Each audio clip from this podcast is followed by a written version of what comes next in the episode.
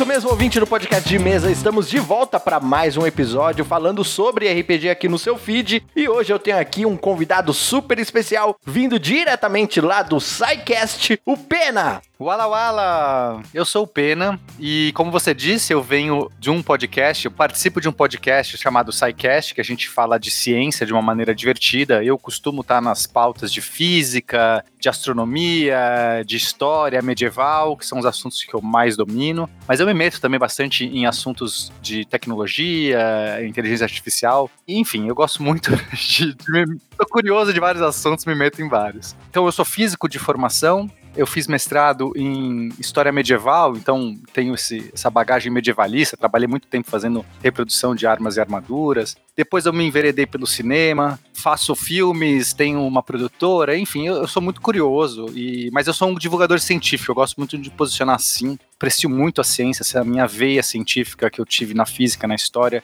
mesmo que hoje eu não trabalhe, assim, embora eu faça pesquisa sobre inteligência artificial, mas de uma maneira mais pessoal, não estou na academia, não estou na universidade, mas a divulgação científica está dentro de mim, e é isso que eu tento passar lá no SciCast. Você pode me encontrar, se você se quiser falar comigo, no Twitter, no penadoxo. Beleza, e hoje o Pena tá aqui porque a gente vai tentar, pelo menos, falar um pouco de física, um assunto um pouco diferente aqui pro podcast de mesa, mas a gente vai tentar relacionar essa ideia da física e da ciência e como utilizar alguns aspectos disso nas mesas de RPG. Então vamos lá pro episódio de hoje.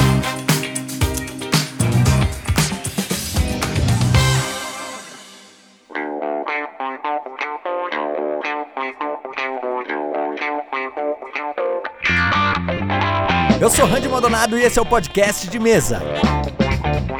Seja para dar dicas, responder perguntas ou discutir sobre o mundo do RPG, eu estarei aqui toda terça-feira com conteúdo exclusivo para você. Então vamos direto para a main quest de hoje. No, no, this is a role playing game. It takes place entirely in our collective imagination. Ooh, yeah. Neil.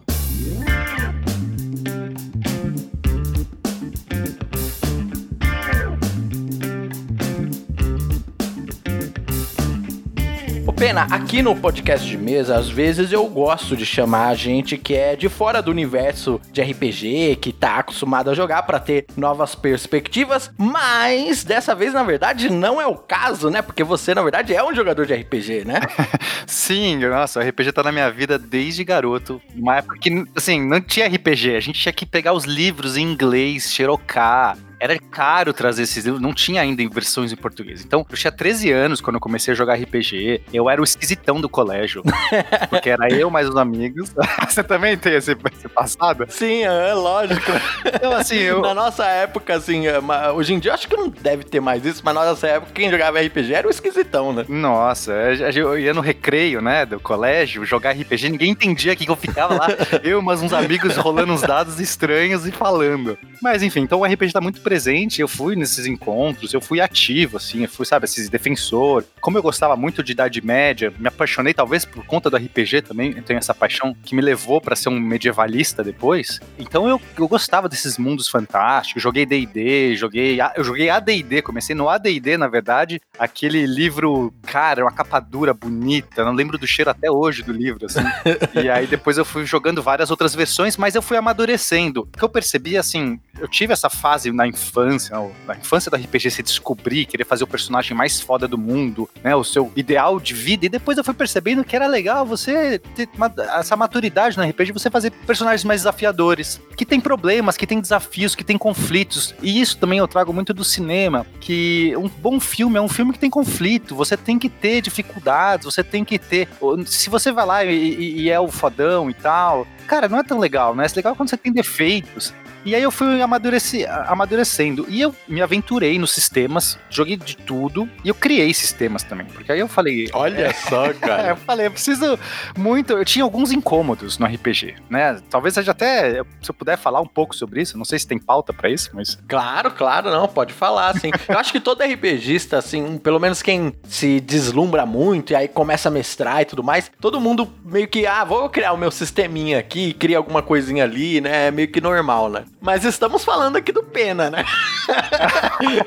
não, mas isso que eu acho legal do RPG, cara. Você não tem, sabe, a, a resposta certa, o jeito certo. o jeito que eu gostava de jogar, eu fui gostando mais de narrativa. O que eu percebi, eu jogava muito Dungeons Dragons, e aí você vai passando de nível, chega um ponto que começa a ficar um saco. Você tem muitos níveis, você já tá, sei lá, décimo nível, vigésimo, whatever nível, e aí o combate era algo demorado, porque, nossa, cada turno levava uma meia hora para rodar. Era muito recurso, né? Muito, magia. Quando você, nossa, eu ia soltar uma magia, você ia consultar lá, não sei o quê. Então, assim, minha experiência com rolagem de dados, e não só isso, eu, eu peguei vários mestres ou várias situações que tudo é rolagem. E aí se resolve tudo na rolagem. Então, ah, eu vou me esconder na sombra, rola o dado. Não interessa nem se eu tive uma boa ideia, se eu pensei em um jeito, sabe? Não, rola o dado. Ah, eu vou falar com fulano, rola o dado. Pô, peraí, eu tô, tenho que rolar o dado para falar? Ah, eu quero muito é, é, explorar aqui é, nas ruas e tentar um contato. Não, você tem um contato aqui, você rola o dado pra ver se tem o um contato. Não, mas eu quero interagir. E eu fui percebendo que a minha experiência tava muito nos dados. Cara, dado é legal. Eu não vou falar que eu não vibrei com dados. Quando você precisa daquele resultado e sai, é legal pra caralho. Você, tipo, você vibra, você chega.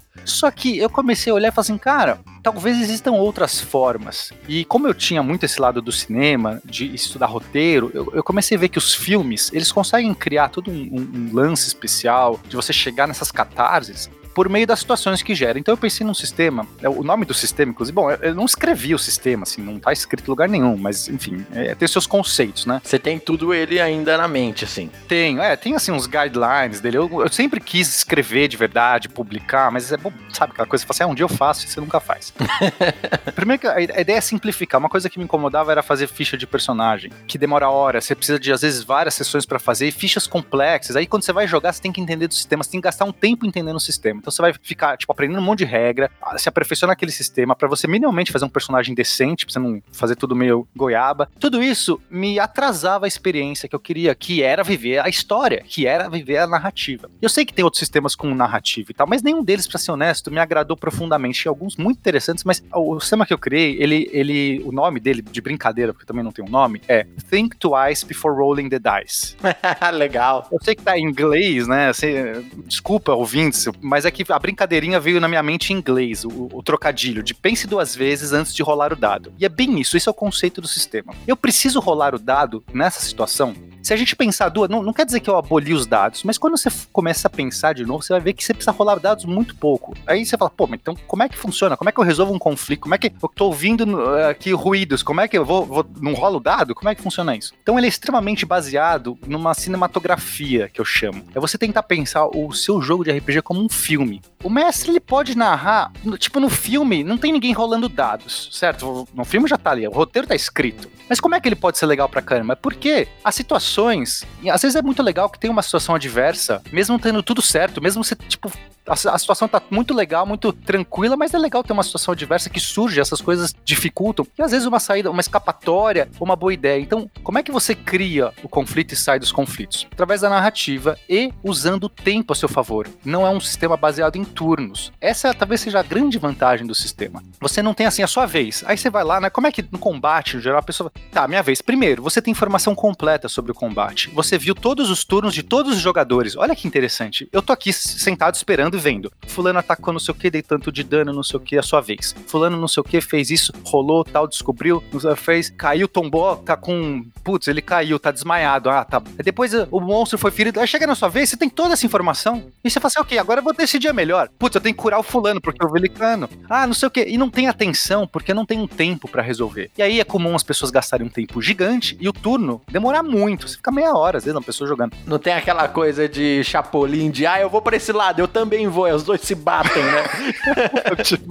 é, que até melhor do que isso. Você tem que decidir. Um combate é uma situação de pressão. E eu tô falando combate de exemplo, mas pode ser qualquer outra situação no RPG, que normalmente vai exigir uma rolagem de dados. É uma situação de pressão que você tem que tomar uma decisão rápido. E se você. E, e a sua decisão não é a melhor. Raramente é a melhor. Você não tem chance de ter as melhores condições para tomar. E é isso que faz o combate ou aquela situação de tensão ser tensa de verdade. Gente, eu não quero ensinar ninguém a jogar RPG. Cada um joga do jeito que quiser e se divirta. Não tô cagando regra. Mas eu comecei a me incomodar com umas situações meio galhofas que surgem disso. Vou ouvir ruídos, aí o cara ouve, o outro não ouve. Aí depois na próxima o outro ouve. Você fala assim, peraí, qual que é a lógica? Porque, tipo, se ouve ruído, se você tá numa situação tranquila, cara, mestre, não rola o dado. É legal eles ouvirem, tem sentido eles ouvirem naquela aventura, naquele momento. Faz sentido. Fala para ele o que ele tá ouvindo, sem rolar dado. Simplesmente fala, cara, você tá ouvindo isso aqui. Você acha que o cara pode melhorar aquilo, ele pode escrever a ação dele melhor. Como o sistema é muito livre, muito narrativo, beneficie boas ações e boas ideias. E assim, é natural. Você vai rolar menos dados. Toda vez que você rola o dado, eu tenho muito isso. O dado tira você da ação. E eu gosto muito das descrições, da narração, de você. Eu coloco música, eu coloco às vezes cheiros, né? Eu gostava de pôr incenso, fazer toda uma questão, uma ambientação, porque você tá imerso. Quando você tá imerso, cara, a aventura de RPG é, é muito boa, você ter transportado. Aí você tá lá, você descreve, você tá lá, o cara tá numa, numa aventura medieval, tá entrando nas catacumbas, você vai falar com o que ele tá sentindo, o que tá passando, descrever o toque na rocha quando ele passa, a brisa que ele sente quando ele abre uma janela, tudo isso é o que vai dar toda a atenção aí, de repente houve ruídos, rola um dado. O momento rola o dado, ele sai de tudo isso, ele pega um dado na frente dele, ele vai rolar, e aí ele vai falar um número, ou você vai ver o um número, vai fazer uma conta, ou whatever, e você perdeu. Naquele instante você perdeu tudo isso, que ele poderia reagir e continuar nessa tensão e construindo uma narrativa. Então, eh, eu sei que tô falando um monte, né, cara? Mas a ideia do sistema é esse, é role menos dados. Você precisa de atributos? Quantos? Decide. Ah, esse sistema é muito legal que eu tenha atributos. Esse sistema não precisa de atributos? Não tenha. Ou tenha um, ou tenha dois. E eu gosto muito de basear Descreva seu personagem para mim. Deixa eu fazer uma figura mental de quem ele é. Descreva. Não precisa falar. O arquétipo, né? falando de cinema, né? É, meu, ele trabalhou a vida inteira na roça, não sei o que, o cara é, é um, não sabe ler e tal. Eu vou ter uma imagem mental. E quando você falar se você vai fazer uma atividade, eu nem preciso saber seus atributos, porque a sua ideia mental, seu arquétipo tá em mim e eu posso avaliar. E eu vou construindo com o jogador. Porque não é. Aí essa é outra coisa legal do sistema. Os jogadores narram também Puta, não vai dar pra explicar o sistema aqui, senão a gente fica falando sobre ele. Se um dia, se quiser, a gente pode falar do sistema. Beleza, a gente pode fazer um episódio especial e aí você põe no papel pra gente olhar aí o PDF aí. Eu vou pôr no papel, mas só pra dar um, um, um, um resuminho, assim, tem narrativa compartilhada, então o, o, os jogadores são estimulados da. É, quando o Messi passa a bola, né? Então ele tá falando alguma coisa, ele tá descrevendo o que tá acontecendo, o, o jogador pode virar e falar assim, cara, eu, eu me esgueiro por esse negócio e encontro, sei lá, uma saída, né? Normalmente não muito específico assim, mas aí eu. Você não falou que tinha aquela, aquela coisa, mas ele pode criar, porque se existe um compromisso entre mestre e jogador de que ambos estão querendo escrever uma melhor história e não ganhar, ou seja, não tem essa competição, não é assim, ah, é você contra mim no geral, os jogadores vão ajudar o mestre e a história vai ficar muito boa, porque os jogadores têm ótimas ideias. Só que o mestre pode falar, cara, ele pega a sua ação se ele achar que cabe e ele continua ela e, e te leva. Então você passa por ali de, e, cara, por teias de aranha, você, você desliza por um corredor. Pronto, já tô ajudando. Eu gostei que ele saiu daquele lugar. Ou pode ser que não, cara. O que eu pensei ali é que ele não tem escapatória mesmo. É outra coisa que eu quero propor. E se ele escapar ali, vai ser ruim para mim. O que, que eu faço? Eu posso falar, cara, você procura, você se esgueira, mas você não encontra saída. Tipo, eu não preciso. Ah, não, parou, não, não vale. Eu posso transformar, eu posso adaptar e eventualmente eu posso falar, cara, não, desculpa, mas isso aí, você não, você não vai puxar uma Uzi. E, enfim, é, um dia a gente fala sobre o sistema, senão vai ser só a pauta. Ah, e só mais um detalhe, eu criei um outro sistema. Esse é o mais exótico de todos, assim, que eu criei, que é de combate porque eu tava muito incomodado com essas ideias todas de combate. E como eu praticava esgrima medieval, eu tinha um grupo de pesquisa medieval, enfim, eu fui esse cara medieval aí, medievalista, e eu comecei a perceber que, cara, os combates não tinham nada a ver e eu queria tentar vivenciar mais ou menos o que eu passava na esgrima. Cara, era tão diferente. Por exemplo, uma coisa que você tem que gerenciar é, é, é fadiga. Uhum. Tipo, não é assim, você não pode sair atacando com 300 golpes e tal. Se você não for eficiente, você cansa. E eu sempre quis brincar com essa ideia, sabe? Eu vi aqueles milhares de pontos de vida e essa coisa do combate ser pausado de turnos, tudo isso me tirava um pouco a experiência. E aí eu criei um sistema que não tem nada aleatório, tipo, não tem dado, não tem carta, não tem nada aleatório, todas as coisas estão para você. Você tem como colocar informações escondidas, tem um copo, é, tem, uma, tem um device, tem uma, um adereço que você tem que usar, que você, quando você declara a sua ação, ah, ele é gestual, você não precisa descrever todas as ações, é por ge gesto no sentido de eu faço coisas na minha frente que já são códigos para dizer o que eu tô fazendo. Eu posso falar também, mas não é preciso. Ah, tipo um Joaquim Pô. É o que eu tô entendendo, pelo menos. é, é, é não, não tem nada a ver com Joaquim Pô, mas é, tem isso. Tipo, tem uma mecânica que você vai gestual e que você tem, um copo que é opaco, ou seja, você não vê o que tá dentro do copo e você coloca coisas dentro do copo e, e põe ele para frente. É a posição no seu tabuleiro. Você, você tem um tabuleirozinho pessoal, né? Assim, um lugar que você tem posições. Você tem os seus pontos pontos de fadiga, o que outra pessoa enxerga, isso é muito legal, porque você sabe quando a pessoa tá cansando. Você vê se ela tá cansando ou não, mas você pode enganar também. E aí tem uma. É muito legal. E aí você vai colocar. Suas ações são tipo, você põe coisa no copo, coloca pra frente. E, e você tem tempo de resposta. Então não tem turno. Você pode ficar, que a gente chama de. Num combate real, num duelo, você fica ensaiando, você fica testando, você faz uma finta. Dificilmente a pessoa sai, tipo, dando. E tudo isso, fintas e tal, estão contempladas e o sistema é automático, não precisa nem de mestre ou nem um, ju um juiz intermediando. O problema desse sistema é que ele só funciona para duelos. Eu não consegui fazer esse sistema funcionar tipo um combate com, sei lá, cinco pessoas. E na vida real, na, na vida real mesmo, combates reais são sempre meio que duelos. Mesmo que você tenha um grupo contra um grupo, no geral, acaba ficando tipo uma pessoa contra uma tal. Aí de repente pode, quando tiver desvantagem, acaba ficando tipo duas contra uma. Mas duas contra uma já era. É, é assim, as pessoas não têm noção como a vantagem numérica é. Você tem que ser muito, muito, muito bom para conseguir aguentar dois ou três oponentes sozinho. Isso tudo foi, foi uma viagem minha de como tentar dar uma sensação de algo que eu, que eu pesquisava, experimentava, e eu queria muito falar, ah, eu, eu quero vivenciar isso. E foi muito, cara, sério, foram duelos, eu, eu fiz playtest disso, e o sistema foi pra frente. É, nunca teve um nome porque nunca passou do playtest, mas eu joguei com várias pessoas com ótimas, ótimas experiências. Mas como tinha essa limitação do duelo, eu falei, bom, um dia eu vou pensar como adaptar isso para mais para mais pessoas e no final não fiz, né? Mas enfim. Desculpa essa parábola toda, só quis dizer que eu gosto muito de RPG. Não, tá certo. E é legal que, assim, várias das coisas que você falou são dicas e coisas que mestres e narradores mais experientes vão ganhando com o tempo e, inclusive, incentivam outras pessoas a fazerem também, né? A ideia de, por exemplo, ah, se tem uma dica importante que você precisa que os personagens consigam ela, você não vai pedir um teste para isso, sabe? Porque se você pedir um teste e eles falharem, você vai, né, ficar tipo, ah, putz, mas aí, então a história não vai mais andar. Então, aquela dica, ela não precisa de um teste, você tem que simplesmente dar para eles, talvez pedir um teste para descobrir se ele vai ganhar aquela dica com uma consequência ou não, aí vai do, de cada sistema e tal. Só que são todos aspectos do jogo, né, todas dicas e experiências de mestres que não necessariamente estão contempladas nas regras do jogo. São coisas que as pessoas aprenderam e culturalmente acabam passando uma para as outras, né? E isso é uma, um diferencial, né? É, em qualquer sistema, acho que é, a graça é essa. Você vai falando, meu, isso aqui já não me serve mais, por que eu vou ficar fazendo isso e você vai adaptando? Mas uma coisa que eu não encontrei, pode ser que hoje em dia tenha mais, na época que eu, eu não tô mais tão dentro do RPG como eu Tipo, antes eu sabia todos os sistemas que tinha, eu era super tal. Hoje em dia não, não tô mais assim. Mas uma coisa que eu não, não vi em nenhum sistema da minha época era usar o tempo como um fator para decisão. Sempre você tinha esse tempo infinito. Claro que alguns mestres pressionam ou não, isso vai muito de cada um, né? De falar assim, cara, vai, decide agora. Um, dois, vai, tá acontecendo. Mas isso não tá nas regras. Isso, faz, isso é muito da adaptação. Agora, eu, o meu sistema, ele tem isso na sua origem. Cara, você tem que usar o tempo. Eu não quero usar a rolagem de dados, eu quero usar decida agora. Se você não decidir agora, vai acontecer isso. A porta tá quebrando, é agora, vai. E a pessoa, puta, então eu vou pegar o negócio, eu vou não sei o que, eu vou correr.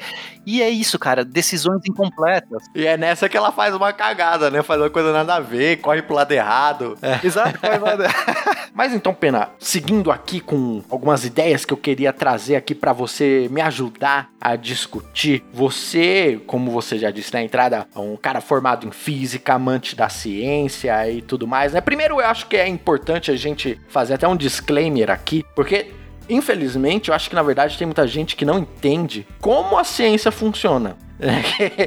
Esse é um grande problema, né? Que esses cientistas aí sempre inventando coisas novas, né? É impressionante.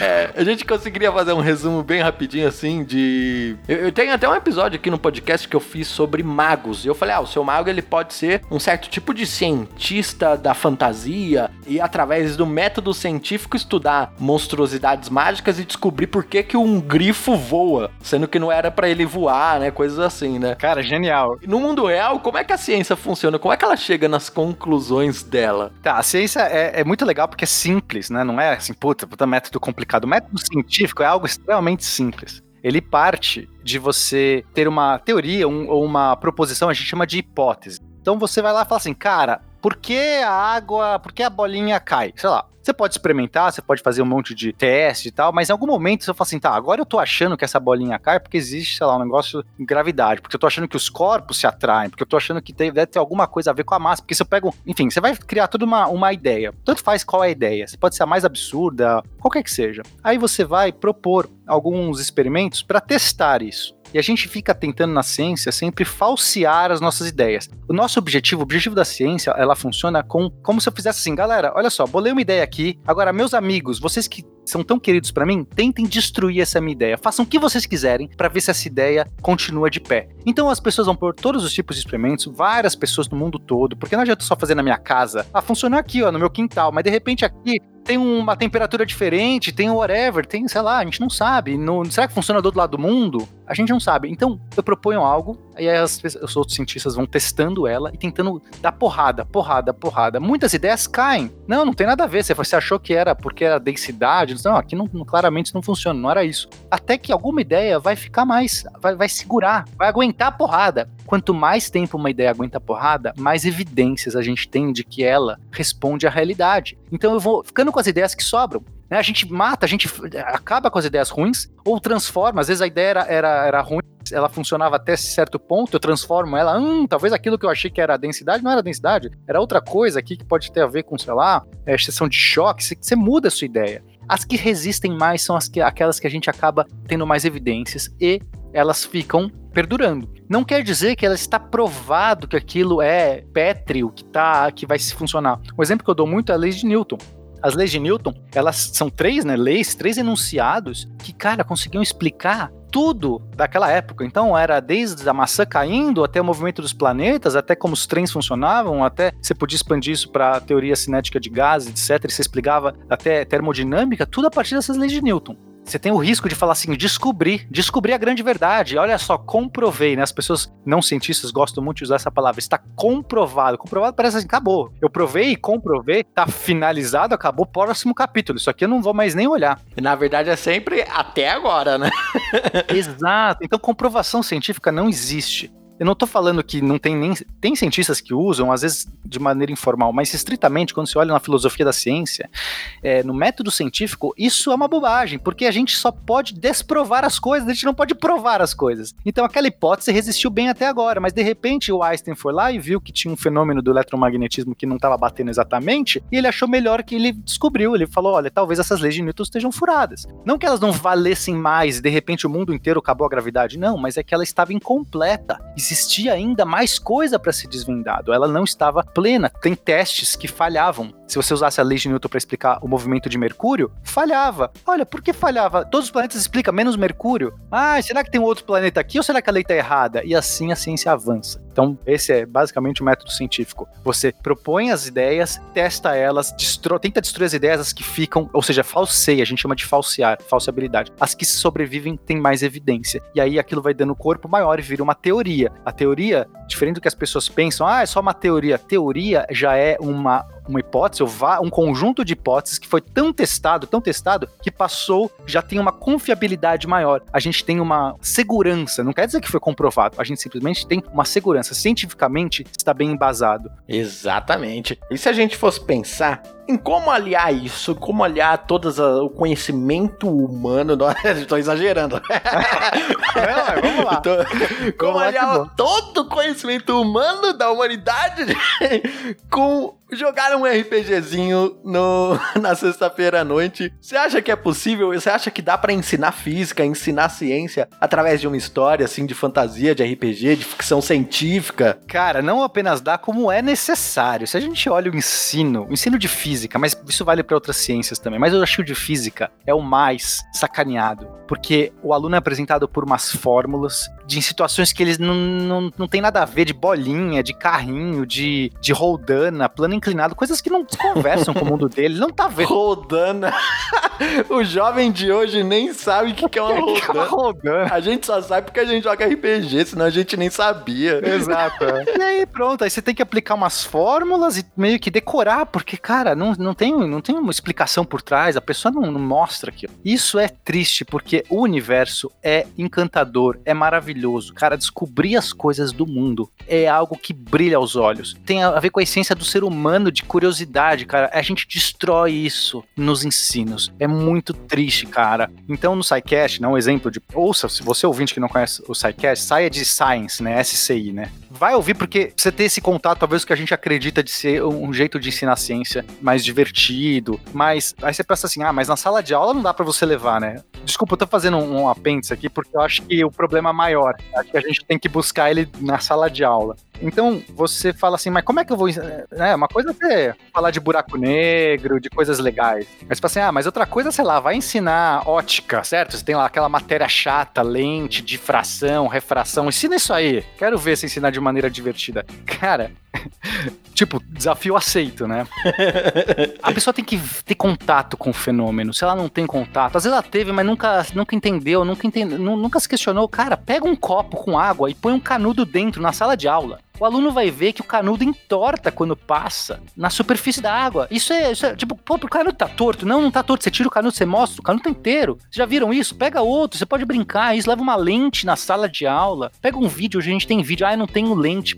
Põe um vídeo que mostra esses efeitos, tá tudo na internet. Enfim, mostra um fenômeno. Pega esse, vamos pegar só um exemplo aqui desse da, da refração, que o canudo entra na água, ele dá uma entortada. Por que ele entorta? E aí você começa a falar o princípio por trás disso. Cara, a luz, ela tem velocidades diferentes em meios diferentes. Aí você pode explicar por que isso acontece. Você pode, por exemplo, enunciar uma das coisas mais legais, que é o princípio de Fermat. Você fala o seguinte: a luz, ela sempre chega, sai do ponto A e chega no ponto B pelo caminho que leva o menor tempo. Aí, você, aí, os alunos já vão ficar intrigados. Olha, não tem nenhuma fórmula por enquanto. Você começa a apresentar esses princípios. Aí você fala assim, cara, pega um salva-vidas. Imagina que você é um salva-vidas e você tá ali na praia e tem uma pessoa se afogando no mar. Só que ela não tá exatamente na sua frente, ela tá numa diagonal. Tudo bem? Imagina que você tá na praia, salva-vidas e numa diagonal. Cara, qual o caminho que o salva-vidas vai fazer para chegar nessa pessoa? Será que ele vai sair nadando, correndo em linha reta, na diagonal? Aí chega na água, ele começa a nadar e chega até a pessoa? Será que não seria mais esperto esse salva-vidas correr mais tempo na terra até chegar no ponto reto ali perpendicular onde a pessoa tá na, se afogando, então nadar, porque ele nada muito mais lento do que ele corre, né? Você pode discutir isso, você pode apresentar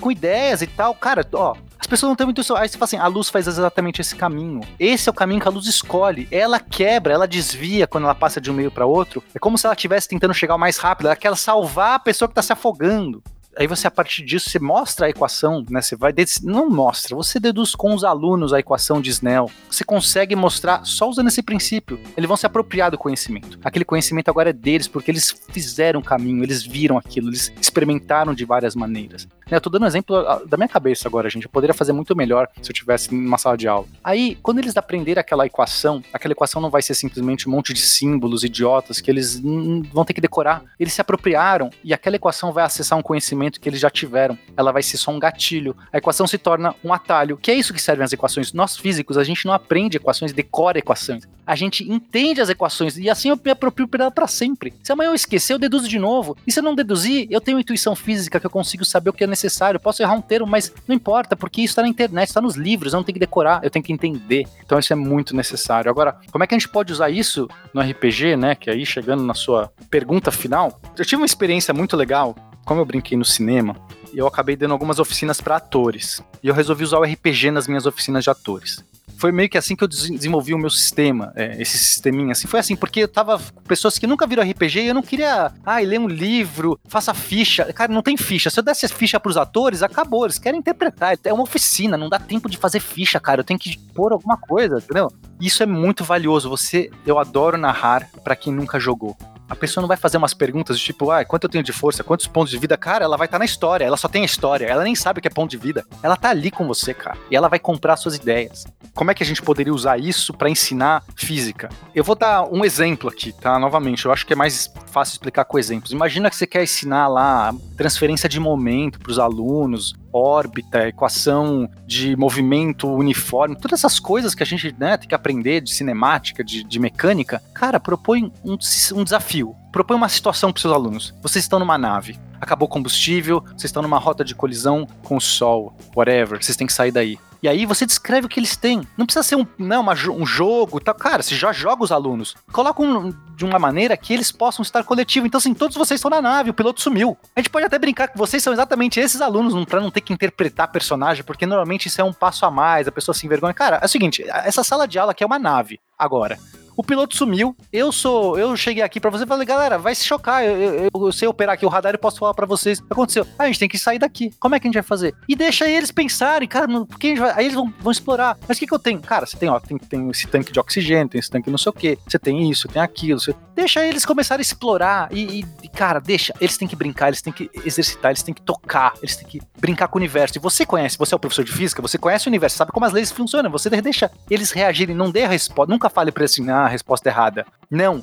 Você diz como o mundo reage. Ah, então eu vou tentar jogar hélio no espaço. Então, tipo, cara, deixa o mundo reagir a isso. Eles vão descobrir se acertaram ou erraram e vão experimentar mais. E quando eles derem uma resposta que resolveu ou que tá na direção que você queria ensinar, transferência de momento, por exemplo, você para aquilo e aí você traz o conceito. Eles estão naquele momento, então digamos que eles resolvem abrir a escotilha da nave e começar a arremessar tudo que está dentro da nave. Isso vai fazer com que eles tenham uma aceleração para outra direção, por conservação de momento, que é isso que você queria ensinar no final das contas. E aí você, nesse momento que eles tiveram essa ideia, eles jogaram, eles realmente a nave está indo pro lado. Mas como? Como que a nave pode funcionar se não tem ar para empurrar, se não tem água para empurrar, como, né, ou terra para empurrar, como a gente funciona com carro, com barco? Você para nesse momento e mostra por que que olha só, isso aqui não funciona aqui, mas no espaço é assim. E se você joga alguma coisa para fora da janela, você vai receber uma, uma reação para outro lado. Lei de Newton, você vai introduzindo. Essas pessoas nunca mais vão esquecer isso. Elas exploraram, elas tiveram uma nave espacial em colisão com o Sol e elas escaparam disso porque elas precisaram entender a conservação do momento. Então, eu acho que é isso que, putz, sabe, o RPG como tem uma ferramenta gigantesca, porque não dá pra gente fazer todos os experimentos do mundo na frente dos alunos. Seria ótimo se eles pudessem ter uma nave de verdade, colocar, tiver o sol de verdade, eles têm, né? Seria ótimo. Mas não dá, não dá pra pôr num simulador. Então o RPG entra aí. Copo com água eu posso levar na sala de aula, fazer o canudo curvar mas eu não consigo de repente propor uma lente gravitacional. Imagina que eu estou ensinando lá o, o, negócio das lentes, da ótica, e eu falo assim, cara, a gente pode usar, ver isso com a gravidade entorta a luz também. E aí você propõe uma situação, um desafio, um enredo em que eles têm que, tipo, ver isso, eles têm que observar, sei lá, uma conjunção astronômica e tal, para poder prever o, sei lá, coloca uma situação, cara, seja criativo, coloca qualquer situação, deixa os alunos com um tema, eles precisam ter um tema, eles precisam entender que aquilo resolve alguma coisa, e não é, ai, tem um planeta, tem a, o alinhamento, mas por que que eu quero saber? Você tem que dar algum motivo, dê um motivador. Você tem que resolver isso para que você consiga, sei lá, para que a sua nave esteja na rota certa. Tanto faz, propõe alguma coisa. Aí eles vão querer fazer e aí eles vão explorar. E aquilo vai ter salvado a vida deles, vai ter feito coisas muito legais, eles vão ter vivido uma puta aventura e o conhecimento ficou para sempre neles, cara. Eles nunca vão esquecer.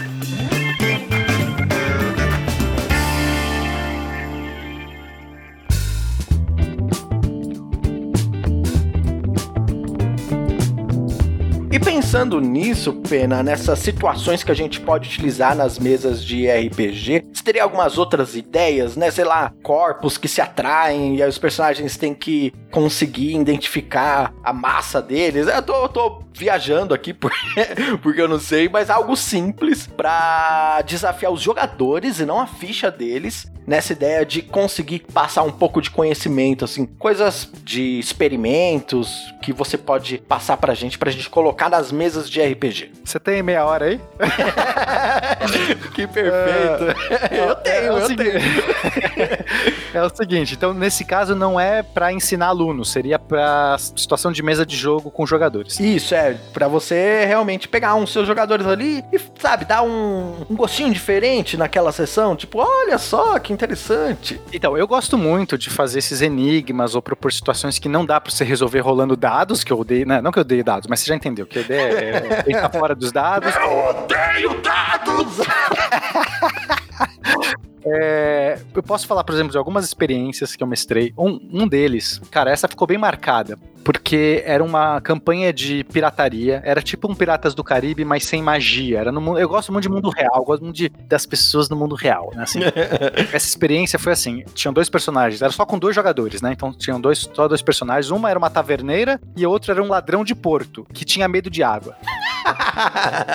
os caras estavam numa ilha, era tudo jogando no mundo real. Eu tinha os mapas da região do Caribe, com as distâncias. Que eu sou esse cara, cara. Eu gosto, eu gosto de preparar, gosto de fazer. Tipo, como é um barco se movendo no Caribe, né? Já fica um exercício de física para mim mesmo. Como é que é? Quais são os ventos? Quais são as correntes? Como é que funcionava um barco daquela época? Uhum. Eu fiz um puta trabalho de pesquisa. Então, primeira coisa, pesquisa. Se você quiser propor situações muito desse sentido de realistas e tal, você tem que pesquisar. Você vai ter que ter um trabalhinho aí. Ou algo que você já domina. Por exemplo, eu sou aficionado por espaço. Eu posso mestrar uma campanha no espaço tranquilamente, porque é algo que eu já estudo, já, já, já é meu métier. Mas barcos não era o meu métier. Aí a aventura era o seguinte: em algum momento os caras foram colocados numa situação que eles roubaram um barco. Eles tinham que fugir a todo custo lá. Enfim, só que os dois não sabem pilotar.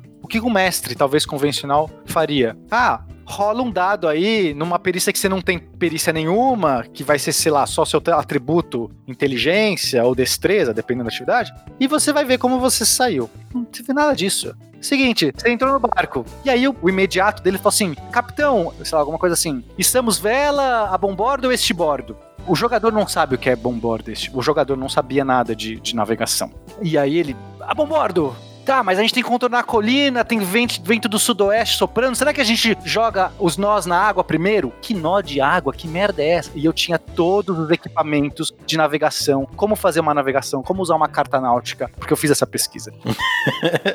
e a graça era ver o cara tendo que, tipo, inventar e dar. E o cara fala assim: não, mas peraí, tem certeza disso, capitão? Não, não. Pensando bem, o que você faria na minha situação? Sabe? Tipo, cara, foi demais. Ele navegou, ele aprendeu a navegar. E, e, assim, ele aprendeu mesmo, porque no final, que ele foi pegando as manhas e vendo as merdas que. E é isso, fez merda. Né? Tipo, o barco tá indo pro lado errado. Como é que você navega contra o vento? Como é que você navega a favor do vento? Como é que você faz aquilo? E ele tem que convencer os marujos, enquanto isso, que ele é um capitão de verdade não tá, né? Ai, tô passando mal agora, não sei o que, daqui a pouco eu respondo. Vai fazendo o que você sabe que fazer. E nisso ele vai aprendendo, ele vai vendo o que o cara faz, que ele tá içando uma vela, se ele tá retesando uma retranca. Cara, isso é muito legal. E você pode fazer isso com qualquer coisa. Na verdade é isso. É, é por isso que eu falei que você tem meia hora. Porque qualquer coisa você pode trazer para uma experiência mais palpável eu posso trazer alguns exemplos das minhas aventuras. Essa foi uma experiência tão boa, tão única que eu passei jogando RPG, que foi o seguinte: era uma aventura que se passava no Egito. Nos tempos de hoje, um deles era o curador de um museu, os outros eram arqueólogos. E eles estão explorando, escavando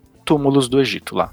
Eu estava ouvindo as notícias que estavam saindo, dos arqueólogos estavam descobrindo um templo, o templo de Hatshepsut, que foi uma, né, uma faraá, uma, uma rainha do Egito que foi muito importante e tal, e tava, o tempo estava sendo descoberto. E eu falei, quer saber, eu vou fazer uma, uma aventura nesse contexto. Os jogadores não sabiam, não eram especialistas de egiptologia, eu dei só um preâmbulo para eles. No começo eu só expliquei mais ou menos coisas básicas do Egito, porque eles são arqueólogos. Vocês têm a sua tenda, eles tinham uma tenda lá mesmo de escavação, né, que é normal. Você escava, você tem uma tenda onde você tem um gerador, onde você tem uma internet, um laptop, coisas. E era o seguinte, vocês têm acesso à internet. Quando vocês tiverem acesso à internet, vocês podem usar a internet de verdade. Nessa época eu não tinha celulares e tal, mas eu, eu tinha um computador, né? Tava na, na, minha sala. Assim, você senta a bunda aí, você faz o que você quiser. Você fala assim, mas, mas peraí, eu posso pesquisar coisas que não estão na aventura. Não importa. O que tá na internet não quer dizer que é real, quer dizer, você pode achar alguma coisa falsa na internet. Sério, pena? Pera aí, é na internet tem coisas falsas? Poucas coisinhas, quase nada. Mas o que eu quis dizer assim, cara, você pode consultar artigo científico, mapa de escavação, pesquisar sobre qualquer coisa e não interessa. Você acessa de verdade, é essa transposição de mundos que eu tô falando. Você vai sentar a bunda e vai digitar o que você quiser. E cara, foi muito legal. Porque eu tinha que lidar com o que eles iam encontrando. E algumas coisas que eles encontram pode ser falsa também, porque, né, novamente, internet. Mas ao mesmo tempo, tem muitas informações que eles podem me trazer que são desafiadoras e que eu quero pôr no meu mundo que eu não tinha conhecimento. Então, uhum. tinha um improviso, tinha um desafio pessoal. Mas essa ferramenta de você falar, usa aí, faz, é seu, não vai rolar dados, você não vai descobrir, você usa, é muito legal. Como era uma aventura também de terror, não era bem de terror, era mais suspense, porque eles iam confrontar a maldição da múmia. Cara, eu tinha lido todas as histórias de maldição de múmia, as histórias reais, né? Reais que eu quero dizer. Existem os mitos, nas né? mitologias de múmia, de maldição de múmia. Tem um cara, o Zahir Hawass, que é um egiptólogo, um dos mais famosos do mundo. Ele escreveu um livro chamado A Maldição da Múmia. Então é um cientista, cientista mesmo, brabo, descrevendo coisas como maldição de múmia, assim. Não, não, cara, é tão delicioso aquele livro que eu falei: é isso. Vocês vão viver uma experiência de cientistas escavando e se deparando com uma, entre aspas, maldição, com pessoas morrendo. E vocês vão ter que descobrir se é real, se não é, se tem um assassino. Se é uma doença, né? Se é uma infecção, o que que é, né? Exato. Se é uma doença, então eu tenho que passar medo para eles. Porque quando eles forem explorar as catacumbas, eles têm que sentir medo, eles têm que, têm que ter com esse frisson na barriga, porque, embora sejam cientistas, cara, tudo isso. Então, novamente, transposição de mundos foi uma ferramenta que eu usei muito nessa aventura e, cara, foi muito legal. Fica difícil, eu posso né, ficar dando os exemplos, mas eu acho que a, é, a, a, o segredo, a ferramenta para o mestre pensa em situações que você. Pode ser no cinema, tá assistindo um filme e fala, essa situação é legal no RPG. Porque no, no filme não tem muitas situações, são essas. Dilemas que você tem que escolher, ou um enigma que você tem que resolver, ou uma coisa que você tá, sabe, apertado contra o tempo, que você fala, ah, isso aqui não precisa rolar, não daria. Não, não, não é uma rolagem de dados, é uma ideia que a pessoa teve que ter, uma sacada. O RPG para mim são sacadas. É uma sucessão de sacadas. Eventualmente você tem um combate, eventualmente você tem um, um outra coisa. Mas a graça é você estar tá nessas sacadas, nesses dilemas e nessa pressão de tomar as decisões.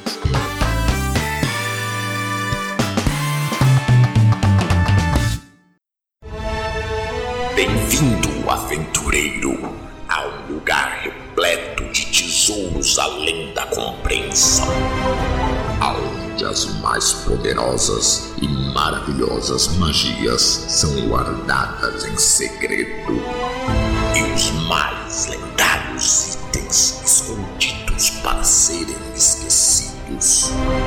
Bem-vindo à Caverna dos Tesouros.